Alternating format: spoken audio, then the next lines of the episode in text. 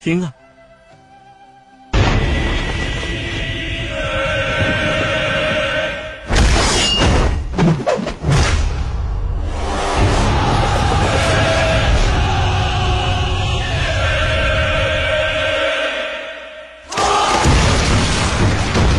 兵回二胜，收复失地。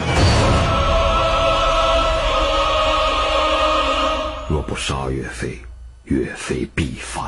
弟兄们，十余年间，我们披坚执锐，往来营地，没有一夜可以安寝。不是我们不想睡，是契丹不让我们睡，是北辽不让我们睡，是贼寇不让我们睡。天下之大，竟找不到我们宋人安睡之所。可能在我背上刺了四个字：尽忠报国。勿忘国耻，光复中原，就是我们的忠。万千黎民，天下苍生，就是我们的国。他们在哪里繁衍生息？他们在哪里祭拜祖先？他们在哪里提笔写字？哪里就是我们的国。我，岳飞，相州汤阴，我家乡天高万仞，地厚九重，麦穗厚的能战人。我们出生长大，魂牵梦绕的地方，怎能让贼寇信马由缰？弟兄们，向着家乡出发！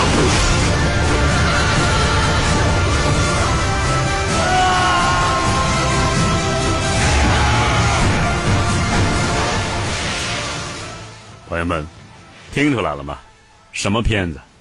没错啊，就是黄晓明主演的大片儿《精忠岳飞》。这部片子啊，投资过亿，仅岳飞一个人的服装就有二十几套盔甲。此外呢，包括黄天荡战役、朱仙镇大捷等等宏大战争场面，也将在剧中悉数再现。有人说呀，这不是一部历史剧，啊，其实是一部粉丝剧。这话呢有些道理，而今天呢，我们的传奇将为你解读一下这段真正的历史。有句话呀，叫做“天下兴亡，匹夫有责”。在民族危亡之际，总有英雄挺身而出。他们挽狂澜于既倒，扶大厦之将倾，为国家、为民族可饮刀头血，睡卧马鞍心，做出了不朽贡献。那么从今天开始呢？我们将为您讲述这位精忠报国的大英雄，一起来听《精忠岳飞》第一集。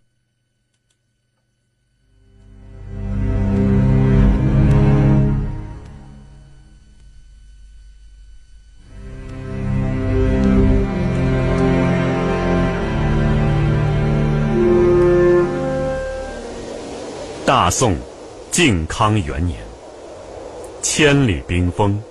万里雪飘。这一天深夜，一支由百来人组成的轻骑兵顶风冒雪来到黄河岸边。黄河上下一尸滔滔。这百来人在河面上走了一会儿，便纷纷下马。河水冻得坚硬如铁，但马匹行在冰面上，连连打滑，行路艰难。为首的年轻将官一声令下，这些骑兵都下了马，牵着踏雪徒步而行。这个年轻将官呢，不过是二十一二岁年纪，长得是广额方脸、浓眉大眼，勃勃然又生气。他就是震烁古今的大英雄岳飞，岳鹏举。这一年呢，金兵大举掠宋，二太子。沃离布由保州南下，这保州啊就是河北保定。都元帅詹憨由西京出发，相约啊在汴京会合。东京汴梁啊，现在河南开封。他们是一路逢州夺州，遇府夺府，席卷而下。中原各地惨遭空前浩劫，尸横遍野。岳飞家乡汤阴县呢，处于相州和汴京的要道之间。历史记载，沃离波伐宋，乌珠从军，取汤阴县，降其族三千人。这三千降卒啊，被沃离波一声令下，全部活埋。在家中守下的岳飞，耳闻目睹了金兵的种种兽行，义愤填膺，毅然投军，开始了他那充满传奇、激昂、回肠荡气和波澜壮阔的战斗生涯。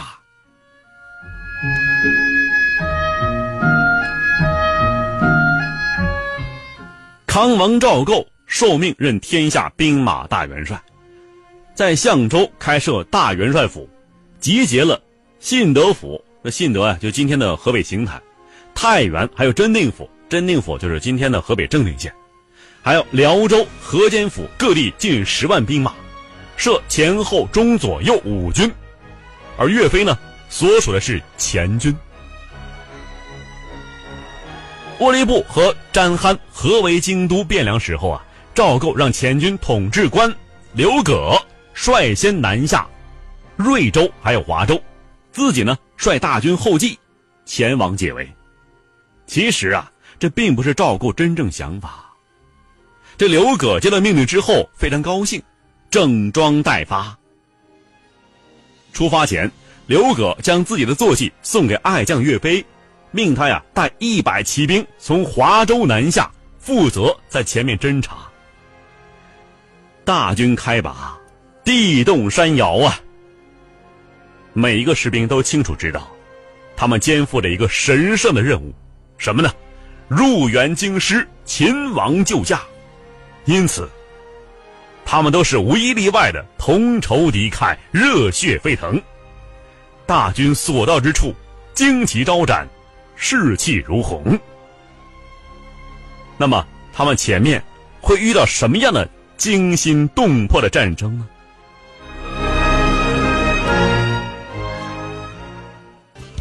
上下五千年，纵横八万里，在浩如烟海的故事里，我只说您感兴趣的事儿。晚星画传奇。岳飞率领一百骑士，作为先头部队，行动神速，在一个叫玉林的地方，手脚麻利的料理了一支女真骑兵。旗开得胜，首战告捷，岳飞是十分高兴啊，决定再接再厉，趁机与金人是大战一番。打扫战场之后，马不停蹄，领着骑士们在黑夜里加速前进。这一路上。朔风劲刮，扑面如刀。岳飞并不知道，尽管第一仗开门见喜了，但并不意味着从此事事顺利，有时候也会碰钉子的。当他们牵着马过黄河的时候，麻烦来了。不远之处，蹄声嘚嘚，有大批金兵杀到，又遇上敌人。岳飞还没有觉察麻烦的时候啊，表现的是十分兴奋，立刻是提刀上马，观察地形，布置谋划，设计攻击队形。可是，等准备发号施令的时候，他惊呆了。手下的骑士啊，阵阵慌乱，纷纷倒脱兵器，做鸟兽散状。面前金兵的马匹啊，是四蹄缠步，碎兵见血，来得好快啊！眨眼间到眼前了。金兵啊，残忍好杀，嗜血如命，在很多宋人心目之中，已经成了妖魔化的怪兽。而这伙金兵啊，蹄声如雷，呐喊声声，人数不下千人。这边呢，不过百十来号人呐，一百来人呐，对上千杀人魔兽，这仗怎么打呀？不能怪这些手下胆怯，期望以一百多人。你打败一千多人，痴人说梦！一位副将拉了拉岳飞的衣袖，催促他赶紧跑吧，再不跑来不及了。然而，惊愕的岳飞很快恢复了平静，他挣脱副将拉扯，厉声说道：“鲁随众，谓之无虚实，及其未定，击之可得志也。”说完呢，拎起手中大刀，独持迎敌。一个人要力挽危局啊！著名的黄河之战就此拉开了序幕。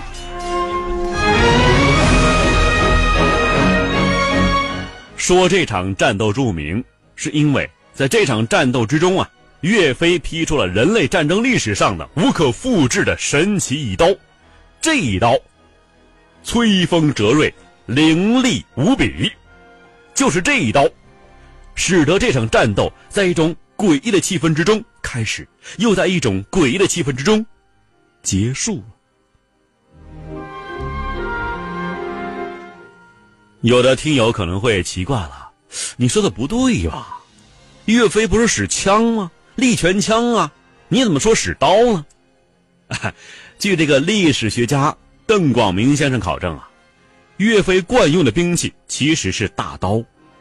战场上如果是骑兵啊，因为讲究速度，在冲锋的时候用刀应该是最快的、最干净利落的。用刀呢，应该比枪好使。那么这枪呢，是兵器之王。如果是单挑的话，一对一啊，这刀的优势啊就比枪弱了。所以啊，个人觉得啊，战场上的岳飞用刀应该是比较多一些的。我们还是沿用这种说法。岳飞手提大刀，一言不发，迎着呼啸北风走在前面。这时候，雪纷纷扬扬的下着，冰冷的手，冰冷的刀。岳飞的心里啊，却是万马奔腾，热血鼎沸。他知道。自己的背后已经是凝聚了将士目光了，这一战不容有失。俗话说：“兵熊熊一个，将熊熊一窝。”呀，他这一战，关乎自己这支队伍的前进走向。不战则已，一战，则定要涌现信心、决心和勇敢。下五千年，纵横八万里。在浩如烟海的故事里，我只说您感兴趣的事儿。晚星画传奇，提升得得。金兵金将五官已经看的是非常清楚了，而且脸部细节分辨了非常清楚。岳飞猛地抡起大刀，朝为首的金将兜头就劈。那员金将啊，早被岳飞的一副凶神恶煞的气势吓傻了。看见他刀砍来，下意识的挥刀相迎，两刀相交，火星四溅，苍啷一声巨响，断金嘎玉，震耳欲聋啊！岳飞的刀啊，劈入金将的刀口内，历史记载是刃入寸余啊！岳飞手里大刀啊，并不是什么削铁如泥宝刀，只是一把普通的军刀。能劈入敌人刀刃，全是神力所致。金将士两臂酸软，虎口震裂，这鲜血沿着刀柄是汩汩直流啊！这个金将啊，又惊又疑，看了看岳飞，脸上充满了难以置信的神色，赶紧松开刀柄，转身就走。金将虽然走了，但是他的刀依然是紧紧咬住岳飞的大刀。岳飞是暴喝一声。凌空砍了一个半圈手一抖，那刀啊，霎时间甩脱了，在半空中直直的飞了出去。两军士卒仰头看着横空掠过的大刀，无不惊骇，齐声惊呼啊，纷纷是退后躲闪。这时候，河面的凝冰光滑如镜，银光闪亮，天空又飘洒着白茫茫的大雪，众人是眼花目眩。就在这时候，岳飞已经追上了金将，大刀一抡，将他脑袋砍落冰面，尸体就挂在马上，战马惊走，在雪白的冰面上拖出了一条触目惊心的血痕，鲜红刺眼。关羽、关云长刀劈颜良，一战成名。死在岳飞刀下的这名金将呢，虽然是名不见经传，但是也足以使岳飞名扬军中。什么是传奇？他说：“您传，越传越神，传着传着，这事儿就齐了。”这里是晚星画传奇，欢迎您继续收听。继续收听。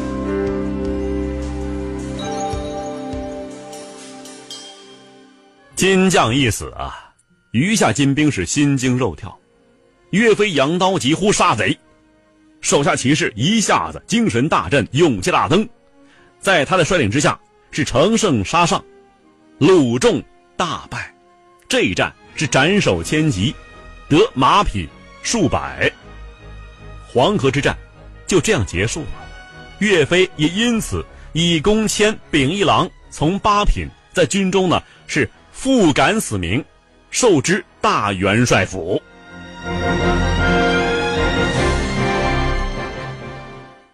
有人呐曾经在杂志上做了一项很有趣的活动，由读者投票公开评选中国历代百大名将。按照这份杂志评选标准，凭借名气和战绩，一共评选出九十九人。那么从这九十九人之中啊，再选出十名拥有卓越的军事才能、创造了伟大的军事业绩，并且呢对后世军事思想产生重大影响的佼佼者。这个呢，就称为中国历代十大名将。谁呀？他们分别是啊，吴起、白起、韩信、霍去病、班超、曹操、李靖、徐世绩、岳飞、徐达。如果要评中国历代十大军事家，我觉得呀，可以按照上述标准，再加上其他的战略家、军事理论家。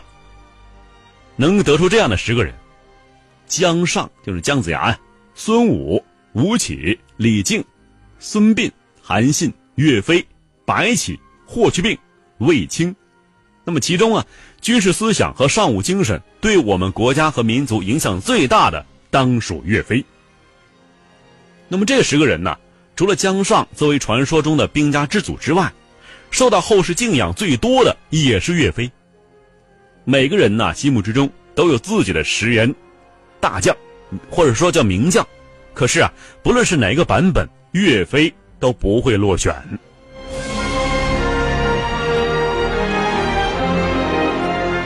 岳飞啊，是精于韬略，拥有着卓越高超的战术战略素养，又具备超凡绝俗的统帅能力，指挥大军如臂使指，可以在极短时间内啊。判断出敌我双方的态势，做出正确选择，从而把握整个战局。